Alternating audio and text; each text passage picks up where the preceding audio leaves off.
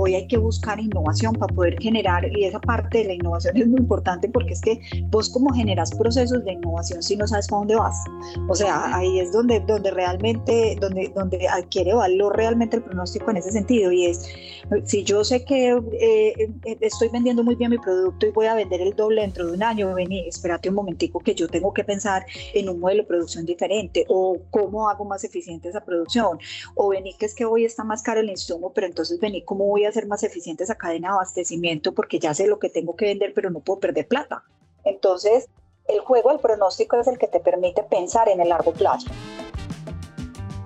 Bienvenidos al Poder de los Datos, podcast que nace desde Data Know en coproducción con Naranja Media, con el propósito de que hablemos y profundicemos acerca de ese universo llamado datos. Y ojo, porque aquí no queremos enfocarnos solamente en lo técnico o en lo teórico, y pues hacer un podcast para capacitar a científicos de datos. Ya hay otros espacios para volverse expertos. Aquí lo que queremos es centrarnos en las historias, en los pensamientos, las opiniones, las reflexiones, las ideas y las perspectivas alrededor de la gente que toma decisiones a través de los datos en los negocios. Y cómo a través de eso podemos encontrar perspectivas bien diferentes para seguir tomando mejores decisiones desde cualquier área en sus negocios. Yo soy Manuel Torres y junto a Carlos Murillo, quien estará de frente entrevistando a cada uno de nuestros invitados, pues estaremos explorando esos pensamientos, esas metodologías y esas prácticas más importantes de grandes expertos profesionales y amigos de la casa. Entonces, pues empecemos.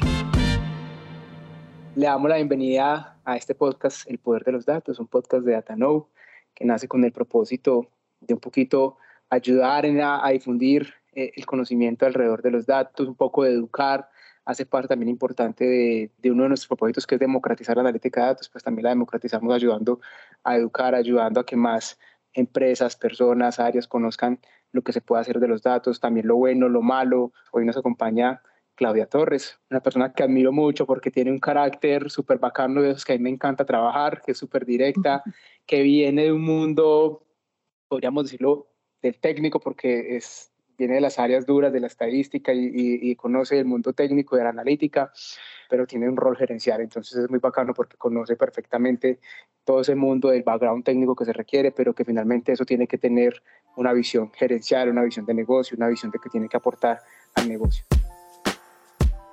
Hay algo que tienen que saber de Claudia, y es que es estadística profesional, científica de datos y experta en minería de datos, marketing analítico y CRM, con más de 20 años de experiencia y que actualmente es gerente de gestión de información de Postobón. Pero su trayectoria profesional ha pasado por muchas empresas bien interesantes, desde la Nacional de Chocolates hasta Almacenes Éxito, Cadena y Viva. Entonces, si con alguien queríamos profundizar en el entendimiento y el estudio de la analítica de datos, la estadística y el pronóstico de los mismos, pues tenía que ser justamente con ella. Claudia, muchas gracias por, por estar aquí, por compartir este ratito con nosotros. Hace 10 años, 15 años, pues hablar de un estadístico y un matemático era como que pues ese está estudiando para ser profe, pues básicamente era como el primer pensamiento que a uno se le ocurría, o sea, literal, uno no pensaba en otra aplicación y realmente está cogiendo, pues, y, lo que va a seguir cogiendo, porque yo todavía siento que hoy estamos apenas en esa curva ascendente y ahorita vamos a conversar. De acuerdo. Un poquito de eso, o sea, aunque se habla mucho y se habla mucho de analítica y se ha venido hablando hace ya unos cuantos años del tema, siento que apenas ahorita realmente las compañías están como empezando a, a, a como una importancia aún mayor y que esto es un tema estratégico de, ese activo que tienen sus compañías, que es el dato.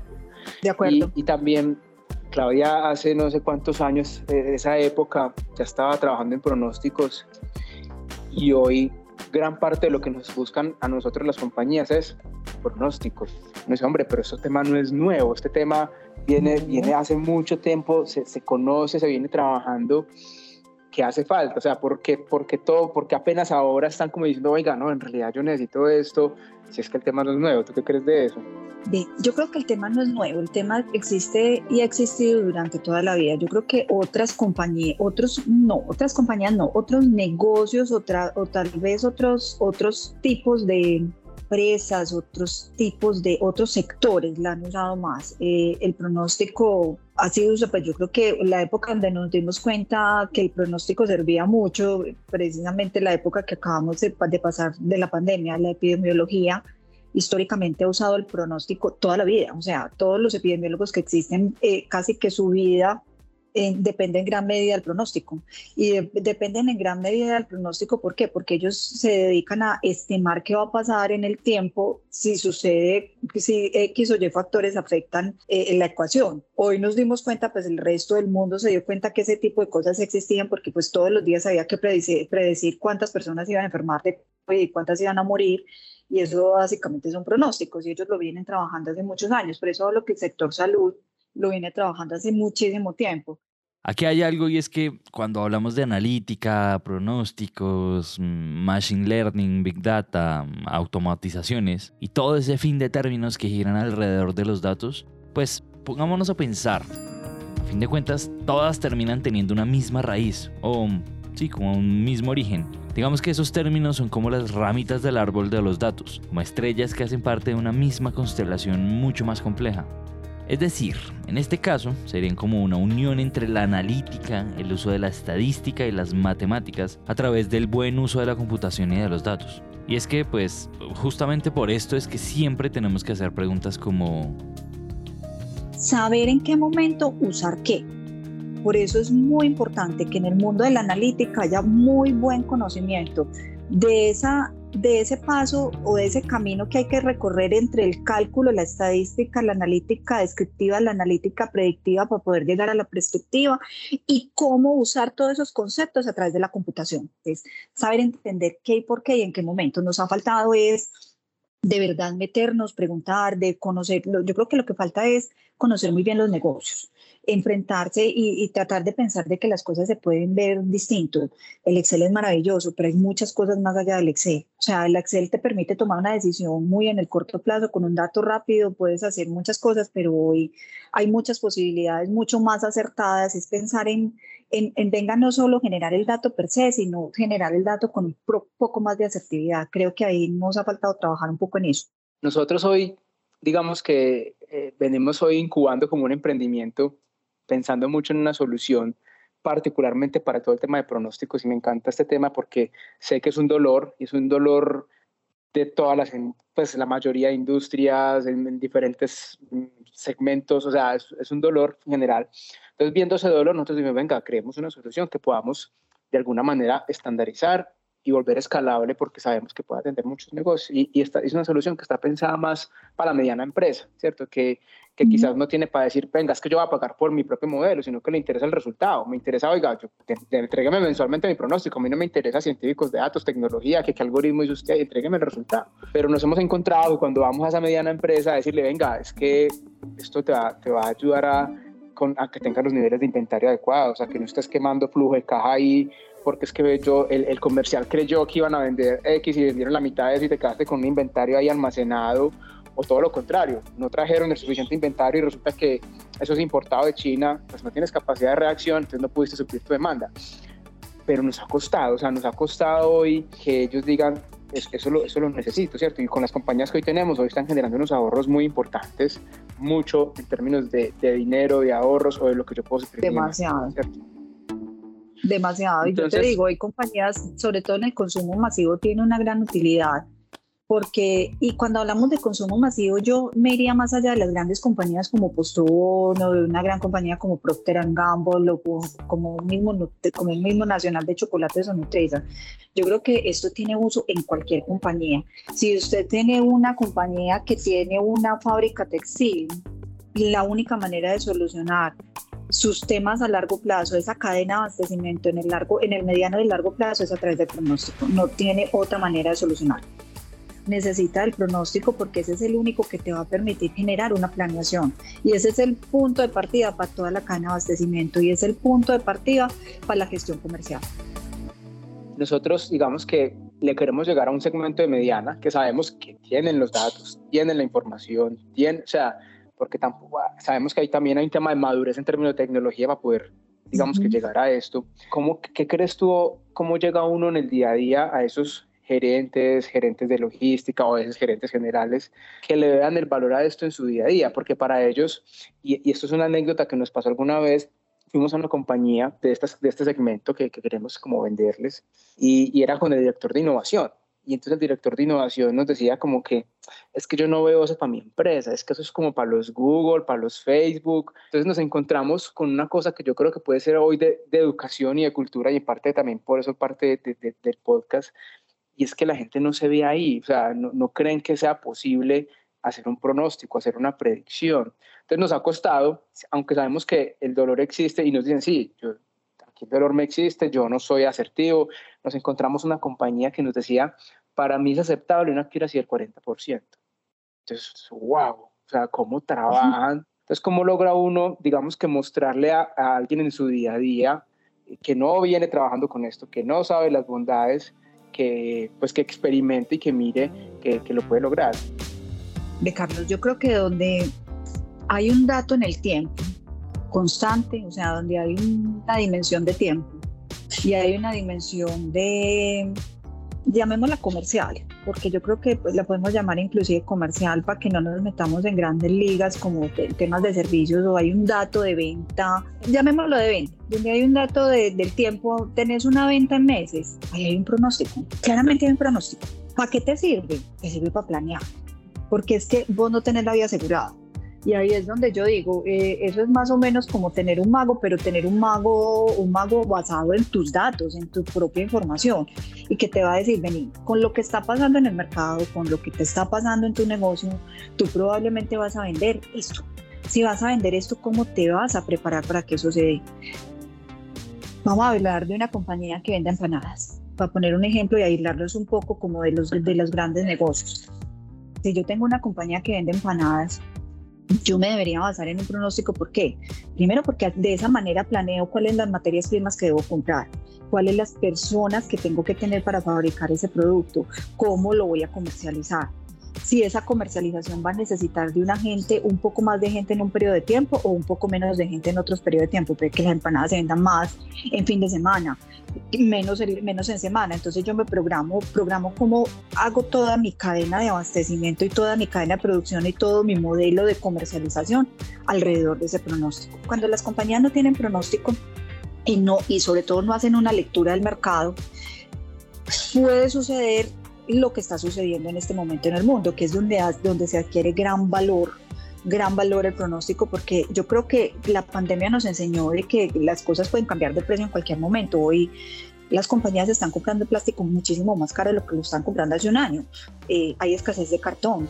Grandes compañías, inclusive de tecnología, saben que hoy los dispositivos están carísimos que no, no, no, no, están al alcance de la mano. Pues tenemos el tema de la crisis de los contenedores en este momento en, China y uno parece que eso lo ve como tan lejos, como tan lejos de este país y tan lejos de este lugar, pero en realidad nos está afectando. Entonces yo creo que ahí, para uno tener una buena planeación y generar primero, las ventas que uno es capaz de hacer y segundo, el margen que uno quiere tener de ese producto o de esa comercialización que está haciendo, todo tiene que estar basado en pronóstico, porque si no, si no estimas en el largo plazo cómo te vas a comportar, cómo vas a planear para que dé. El pronóstico te permite tomar decisiones en el mediano y en el largo plazo.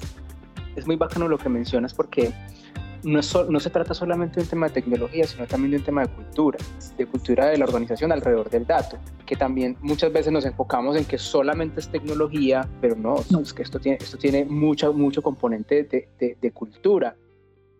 Aquí una pequeña historia. Resulta que alguna vez hablando con uno de los vicepresidentes que lideran gestión de datos en una de las empresas más grandes de Colombia en el sector financiero, nos dimos cuenta que primero ellos federan el talento en gestión y análisis de datos. Es decir, ellos no tienen un área centralizada que está analizando y tomando decisiones y luego se las llevan a las áreas para que entiendan mágicamente de las cosas, sino que esos perfiles existen en cada uno de los equipos y están tomando decisiones ahí. Pero sí es común ver a esas personas en una esquina de los equipos de trabajo haciendo un trabajo que nadie más en el equipo entiende. Y más común aún, ver a líderes que encomiendan tareas de Exceles y trabajo operativo a personas que son especialistas en analizar y en ponerle ciencia a esos datos. Entonces fíjense que entender los datos no solamente se trata de saber programar o de crear APIs mega funcionales, sino también de tener la conciencia de cómo saber aprovechar ese talento en los equipos. Porque hoy tenemos genios, tenemos a un Albert Einstein en nuestra silla de al lado y lo estamos poniendo a hacer Exceles. Entonces, tal vez las culturas tienen que migrar a entender cómo aprovechar el talento en los datos. Entonces, cuando, cuando vos vas a un área de comercial y otra de planeación y lo que encuentras es una pelea porque el comercial quiere que se ponga su número porque él dice que él va a vender tanto y el de planeación que es más realista dice no, es que en tal cosa, hombre, cómo la tecnología se vuelve un habilitador para generar las conversaciones y generar los consensos, que es un poco de lo que estás hablando, pues para que lleguen a un número y como compañía pues vamos a todos por ese número, ¿cierto? Entonces también se trata un poco de cultura, de cultura alrededor de, del dato, de cómo tomo las decisiones, pero cultura en muchos aspectos. Entonces, cómo la tecnología se vuelve un habilitador, ¿cierto? Para, para esas decisiones, cómo la tecnología, muchas veces también nos dicen, no, no, es que entonces la tecnología nos va a quitar el trabajo. no.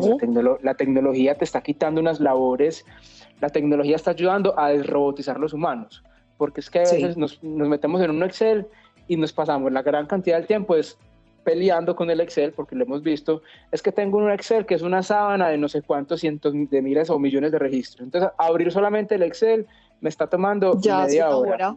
Corro la macro y la macro corre, yo no sé qué. Entonces, hombre, yo digo, la tecnología está ayudando a robotizar los humanos. Muchos humanos nos la pasamos en procesos netamente operativos en vez de cognitivos, de estar diciendo y tomando decisiones, porque la tecnología me está ayudando a tomar decisiones con eso. Eh, en el éxito alguna vez nos dio por analizar la categoría de, empezamos a ver todas las categorías y a tratar de ver a través de, digamos, de toda la metodología de, de, de category, eh, dijimos, ve, analicemos como, pues, como cuántas categorías es que está llevando el cliente, muy enfocado en ese momento en el cliente, pero entonces encontramos un dato de cómo venía creciendo la categoría de la panadería. En ese momento las panaderías en el éxito estaban en el último rincón del almacén. Yo no sé, eso hace por ahí unos 10, 15 años más o menos, eran en el fondo del almacén, estaban en el último rincón del mundo. Y básicamente eran tres panes y, y, y paré contar. Y empezamos a ver el potencial que tenían las panaderías. Desde en la data nos empezó a mostrar el crecimiento tan significativo que tenía y cómo se había aumentado el número de clientes que nos compraban, sin que necesariamente se viera eh, un valor gigante en términos, en términos monetarios de ganancias, porque pues, era un producto elaborado y que, que, tenía cierto margen y que no lo veíamos y decíamos, pero puede venir, ¿esto qué? Empezamos a hacerle seguimiento, seguimiento, seguimiento y a plantear proyectos, a hacer pilotos. En ese momento se movió la, algunas cafeterías de los almacenes más importantes del éxito, se movieron a la parte de adelante. Hoy si van a ver la mayoría de los almacenes, muchos de ellos tienen la panadería en la entrada principal del almacén yo creo que nos, va a tocar hacer un episodio de dos porque esta conversación está muy chévere. Claudia, vamos a salirnos un poquito del mundo de planeación del, del, todo el supply chain porque es, un mundo súper bacano y súper apasionante. Sí. Mm, hablando bueno, de, lo que hemos hablado, analítica, machine learning y demás, que a veces, y ahorita decía, hace, hace unos cuantos años se viene hablando del tema y casi que a cualquier conferencia que uno va, hay que hablar, casi que es obligatorio hablar de machine learning, de inteligencia artificial y todo eso. Entonces, muchas veces llegan los clientes y dicen, venga, pero es que yo quiero que hagamos machine learning acá porque es que pues eso es lo último en Guaraches, entonces hay que hacerlo. Entonces, también un poco como la, la conciencia de decirle, venga, hay problemas que pueden ser complejos a nivel de negocio que se pueden resolver con cosas sencillas. O al revés, hay problemas que pueden ser sencillos a nivel de negocio que toca usar machine learning, toca hacer un montón de cosas. Entonces, no nos vayamos a que es que tiene que ser machine learning, tiene que ser no sé qué, porque es que finalmente lo que vamos a resolver es un problema de negocio y hay que mirar cómo entregamos valor. Entonces nos ha pasado mucho eso, que también vienen como buscando ese, tipo de cosas. ¿Tú qué opinas ahí de, eso? Pues de, de, que esos problemas sencillos con soluciones complejas o al revés.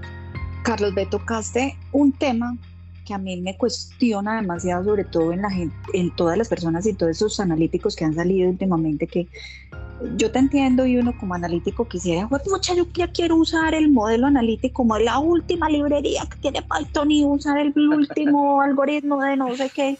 Y te lo digo por experiencia porque yo pues tengo un hijo de 18 años que hoy estudia ingeniería matemática, ingeniería de sistemas y, y, llega a mi casa diciéndome, es que usé el algoritmo de yo no sé qué, no sé cuántas, y yo siempre le digo, muéstrame la descripción de los datos. Y lo mismo pasa con mis analistas y lo mismo pasa con la gente que he desarrollado en todo, el, en todo, en todo mi periodo de tiempo, porque es una de las cosas que más me apasiona, precisamente es formar científicos de datos. ¿Cómo se forma un científico de datos? ¿Cómo se forma la analítica a través de la estadística descriptiva? Carlos, aquí a veces nos han hecho unas preguntas en todo, y en todos los negocios me han hecho preguntas. Yo siempre digo, vea, dígame la pregunta de negocio y cerciórese de que el analista entendió la pregunta de negocio. O sea, porque puede que la persona te esté diciendo una cosa, pero puede que el receptor no te esté entendiendo esa pregunta de negocio tal y como te la está haciendo. Entonces, ahí hay un primer paso y es entender muy bien esa comunicación es que yo quiero saber cómo van a ser las ventas. Pero vení, vos querés cómo, vas a, cómo van a ser las ventas, pero ya sabes cómo son. Miren la comunicación. Ajá, Ahí hay, un- ahí hay una, hay una diferencia, un pedacito chiquito en toda la mitad. De, de, de saber, de- entonces uno puede, la, la otra persona que te está haciendo la pregunta de negocio puede decir, ¿cómo así? Sí, usted ya sabe cuántas son, usted sabe cuánto vendió. La estadística descriptiva muchas veces, muchas veces, y por la experiencia te lo digo, soluciona problemas de negocio o preguntas de negocio en la mayoría de los casos. La gente se le olvidó que existen unas medidas de tendencia central, que esas medidas de tendencia central tienen unos usos diferentes cada uno de ellos. Hay mucha gente que toma decisión con un promedio. El promedio no necesariamente es el mejor dato para usar en, un, en, un- en una decisión que uno tenga que tomar comercial. Es que en promedio, ojo que el promedio tiene sus cosas, eh, o sea, a veces hay que mirar cómo es la variabilidad de esos datos, cuál es la varianza de esos datos, cuál es el coeficiente de variación de esos datos, porque puede que la mediana sea un muy buen dato o puede que un percentil sea un dato muy bueno. Los percentiles son una herramienta maravillosa. Entonces yo creo que hay muchas soluciones que se dan a través de la estadística descriptiva. Inclusive nos puede ayudar a identificar si el comportamiento de la data es muy atípico. Hay una cosa que es clave y fundamental, la data comercial, al menos en lo que yo he vivido en esta experiencia de 22 años ya que llevo pues como, como, como estadística, la data comercial nunca es normal. Nunca. No esperemos normalidad. Y a mí me pasa mucho que todos quieren hacer una, una regresión lineal y yo siempre volteo los ojos y les digo, "Ay, Dios mío bendito, pero ¿cuándo? ¿Por qué no pues, se preguntan primero si, la, si esta data tiene normalidad o no tiene normalidad? Trate de ver esos coeficientes de, de variación, trate de responder primero una pregunta de negocio a través de la estadística descriptiva, que tiene muchos usos. Ahora, los algoritmos. No hablemos, hablemos más de analítica predictiva que de machine learning, que de automatización, porque al final simplemente la analítica predictiva lo que está usando son algoritmos dependiendo de la necesidad para resolver una- un problema de negocio. Ahí sí, pregúntese, venga, esa analítica necesita un dato que te, que te calcule una probabilidad. Ah, pero si necesitas una probabilidad de que te compre ese producto, o sea, ya pregunta es distinta. Primero me pregunto cuántos me la compran, que lo soluciona a través de la descriptiva, pero después puedo usar unos algoritmos predictivos que te pueden decir, te pueden decir, venga, la probabilidad de que ese cliente me compre es esto y la probabilidad es del tanto por ciento. Todas las probabilidades no se resuelven con una red neuronal, no se resuelven. O sea, lo primero es eso, no se resuelven a través de una red neuronal. Ahí hay unos algoritmos básicos también, muy de toda la historia. Las regresiones logísticas son maravillosas para predecir. Los árboles de decisión que combinan ciertas técnicas también son maravillosos para predecir. O sea, hay muchas técnicas y no, necesariamente uno tiene que usar una red neuronal. Y lo otro que se tiene que preguntar uno como analista es, ¿soy capaz de explicarlo? Porque es que esa es la otra. O sea, vos puedes que te desgastes 15, 20 días haciendo una red neuronal, ¿vas a ser capaz de explicarla? ¿Te la van a entender? Yo particularmente prefiero contar qué pasó, qué puede llegar a pasar y explicarle a la gente con claridad, sin entrar a contar que el algoritmo es una red, no sé qué, ta, ta, ta, pero que eso es una caja negra. Y... No, venga, yo creo que la probabilidad puede llegar a ser esto. Otra vez yo para decirles que ojito con esto que está diciendo Claudia. Muchas veces nos encerramos en una cueva llena de información y de respuestas que solamente entendemos pues, nosotros. Y que además pretendemos que de alguna manera, que creo que solo Dios entiende, pues los demás nos entiendan. Así tal cual como pues está. Y es que seamos honestos, por más complejos que sean los datos y por más difícil que sea pues dar respuesta y crear un mejor entendimiento alrededor de ellos, los datos no solo deben, sino que también merecen ser entendidos por fuera de nuestra burbujita. Y esa yo creo que es la gran oportunidad, la gran oportunidad de compañías como ustedes, y es porque son compañías que pueden explicar una historia sin necesidad de desgastar tanto recurso ni tanto esfuerzo en la, en la parte analítica. Total, finalmente lo que uno vende no es ni machine learning, ni inteligencia artificial, ni analítica, se está ayudando a resolver un problema de negocio. Y cuando uno entiende sí. eso y sabe que le tiene que vender esa, o, o, explicar o contar esa a un gerente comercial, a un vicepresidente, pues entiende que es que, hombre, no es que no importe, pero pues a ellos les interesa su objetivo, su resultado final. Te digo que yo en mi área, mi área hoy eh, tiene un pilar fundamental. Bueno, nosotros digamos que trabajamos a través de, de, tres, de tres, digamos, los mantras que para, para nosotros son muy, muy importantes y es, primero cumplo como, con lo que me comprometo, ese es parte del rayón de todos los que trabajamos en, eh, trabajamos en la matemática. Y si yo voy a decir que voy a entregar un modelo en 15 días, pues a ver, lo tienes que entregar en 15 días porque te, te, te comprometiste a eso y a dar una respuesta de negocio en ese tiempo. Eh, me divierto y aprendo porque finalmente eh, todo esta analítica es para aprender y construyo y no destruyo. Yo creo que la analítica es para construir, no para destruir el mensaje que llevemos a través de la analítica es para construir. No somos portadores ni de buenas ni de malas noticias, somos portadores de noticias. Entonces yo creo que ahí es, generar cosas que sean accionables. Y ven, y es que la probabilidad de que me compre una gaseosa va a depender de si, me, de, de si el dólar sube. No, porque no pudiste generar una acción alrededor de ese dato. O sea, genera la en función de tus variables de negocio, eh, de las propias variables de negocio de tuyas, que de la, de la macroeconomía también hay, hay, compañías que se dedican a eso y también hay muchas cosas para hacer. Eh, yo, yo quería ahí como resaltar algo que dijiste ahorita, es, oiga, las cosas básicas, o sea, el histograma, la varianza, la desviación, la desviación estándar, ¿eso qué? Y, y, ahí me ponía a pensar que son cosas sencillas que tú no, no tienes que tener el área de científicos de datos para hacer un montón de cosas y pensando sobre todo en, unas empresas que hoy dirán, yo, yo eso no lo puedo hacer, o sea, yo soy una mediana o pequeña y esa vaina solamente es para los Postobón, para los Éxitos, para los Argos, para los Bancolombia, yo, yo no me veo ahí. Entonces también yo decía, hombre, hay cosas básicas que, que uno como compañía sí puede empezar a hacer sin necesidad de entrar en grandes inversiones, tal vez un poco desmitificando la analítica, diría yo, y es casi que todas las compañías pueden hacerlo, algunas a su nivel, otras a otro, y, y, cada vez en el mercado empiezan a haber más soluciones. Y también un, un, tema de mito que quiero que tú me digas si estás de acuerdo conmigo o no, y es que muchos dicen, no, es que yo no genero los millones de datos que genera Postobón. Entonces, ¿qué piensas tú de, eso, de, esas medianas empresas que hoy tienen una fuente de información importante, tienen un activo importante,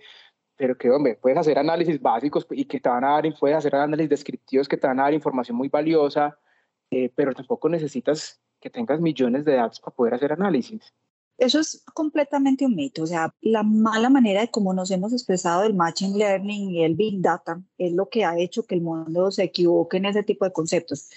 Vuelvo e insisto, desde que tú tengas un dato de dos dimensiones diferentes, eh, un tiempo y un dato comercial, tenés todo para hacer, todo. Y si eso tiene una categorización que la, la, mayoría de las compañías la tienen, es que esto es una unidad estratégica de negocio, una gerencia estratégica de negocio, esto es una categoría, subcategoría, no sé qué, ahí ya tenés información por montones. Si a eso le pones que tener los clientes, tenés información por montones. Si a eso le tenés que, es que vendiste 20 facturas en el mes, ¿sí? Y esas 20 facturas, ¿cómo se distribuyen? ¿Cuánto en promedio? ¿Cuál es la mediana? ¿Cuál es el valor mínimo? ¿Cuál es el máximo? ¿Cuántos SKUs llevan por factura? Mírame la cantidad de análisis que surgen alrededor de 20 facturas. O sea, ahí hay analítica. O sea, en realidad el reto es computacional en la medida que se tienen más volúmenes de datos, porque porque cuando ya trabajo, cuando me meto en, en, línea, en unos negocios donde tienen una analítica gigante, pues voy a necesitar más recurso computacional para hacerlo. Y ahí hay dos posibilidades. O crezco como compañía a nivel computacional y me refiero a máquinas y a software para hacerlo, o le entrego el trabajo a compañías como ustedes que permiten hacer ese tipo de cosas y que tienen toda la estructura y el conocimiento para manejar eso. Y ahí en la mitad hay un mundo que es la limpieza de datos, porque todos los datos vienen con datos faltantes, vienen con datos atípicos, vienen con un montón de cosas que empiezan a generar ruido sobre los modelos. La analítica existe desde que se genere un dato y desde ahí parte, se pueden tomar decisiones a nivel descriptivo y predictivo con poquitos datos. De todas las preguntas que me quedé, me gustaría que nos dejaras como una reflexión final acerca de los datos, ¿cierto? Tanto para esa gran empresa como también para esa mediana, parece que lo está pensando, ¿será que sí, será que no? Como, como esa reflexión final tuya alrededor de los datos. Los datos son el recurso intangible más grande que tiene una organización. Piensen en ese amigo o ese familiar o ese mentor que es capaz de entender cosas que nadie quiere ver. Ni siquiera porque tenga una habilidad sobrenatural de entender cosas, sino porque simplemente es lo suficientemente perspicaz, lo suficientemente analítico, lo suficientemente bueno para entender cosas del entorno y aterrizarlas y ponerlas en la mesa. Ni buenas ni malas, simplemente hechos, cosas, datos. Ese rol que muchas veces valoramos de nuestros amigos, que son capaces de ponernos variables que incluso no consideramos, y ese rol de las personas en los equipos que saben generar ese tipo de preguntas difíciles y casi que autodestructivas, pero beneficiosas para el negocio, es a la larga uno de los roles más valorados para cualquier equipo y para cualquier relación en general. Entonces, una cultura centrada en los datos, personas que están entendiendo y haciéndose preguntas desde diferentes lugares y sobre todo conectando la información, hacen que sin importar el tamaño de cualquier negocio, sí o sí logran que encontremos oportunidades para seguir creciendo el negocio. Usted puede tener unas plantas de producción gigantes, puede tener unas marcas supremamente poderosas, pero si no usa el poder de la analítica en pro de mejorar su negocio, no tiene absolutamente nada es el valor, es el, lo más valioso que tiene una organización. Una organización hoy, las compañías hablan de que se vuelven valiosas en la medida que tengan una madurez analítica. Ahí adquieren valor las organizaciones. Y la madurez analítica se logra empezando desde la descriptiva de lo que hablamos, negocios de analíticas básicas, llegando inclusive hasta la analítica avanzada para ir resolviendo preguntas de negocio en la medida de las necesidades primero pregúntese qué pasó y después pregúntese qué es lo que va a pasar. Pero todo eso es el valor intangible de un negocio más grande. Pero ah, valoren sus datos, valoren la información que tienen, no busquen afuera lo que tienen adentro. El valor de la información y el poder de la información que tienen todas las compañías, no importa el tamaño, es gigante. Súper, Claudia. Muchísimas gracias, Claudia, por acompañarnos aquí. De verdad que es de muchísimo valor para las personas que nos están escuchando. Sé que escuchar de esas experiencias, de esas anécdotas, finalmente esas, son las cosas que me enriquecen, de embarrarla, de, los, de lo que se hizo bien, de lo que se hizo mal, y eso es lo que, lo que más enriquece. Eh, nada, les agradecemos a todos por haberse quedado hasta el final, especialmente pues a Claudia por haber aceptado la invitación. Recuerden que nos pueden encontrar en nuestras redes sociales, en LinkedIn como Datano, datano.io, que es nuestra página web. Nos veremos en un nuevo episodio. Esperamos poder contar con Claudia en, otro episodio porque tiene mucho para entregar, mucho valor, mucho ese propósito de educar, ¿cierto? De, de, decir, de hablar con, con, las personas, con las empresas. A Claudia la tuvimos el año pasado, hace dos años también en un evento maravilloso que es Women in Data Science. Entonces, es una persona que le encanta mucho compartir ese conocimiento y bueno, esperamos poder contar con ella en próximas ocasiones. Muchas gracias, Carlos. Claro que sí. Dale. Cuente conmigo. Bien. Bye.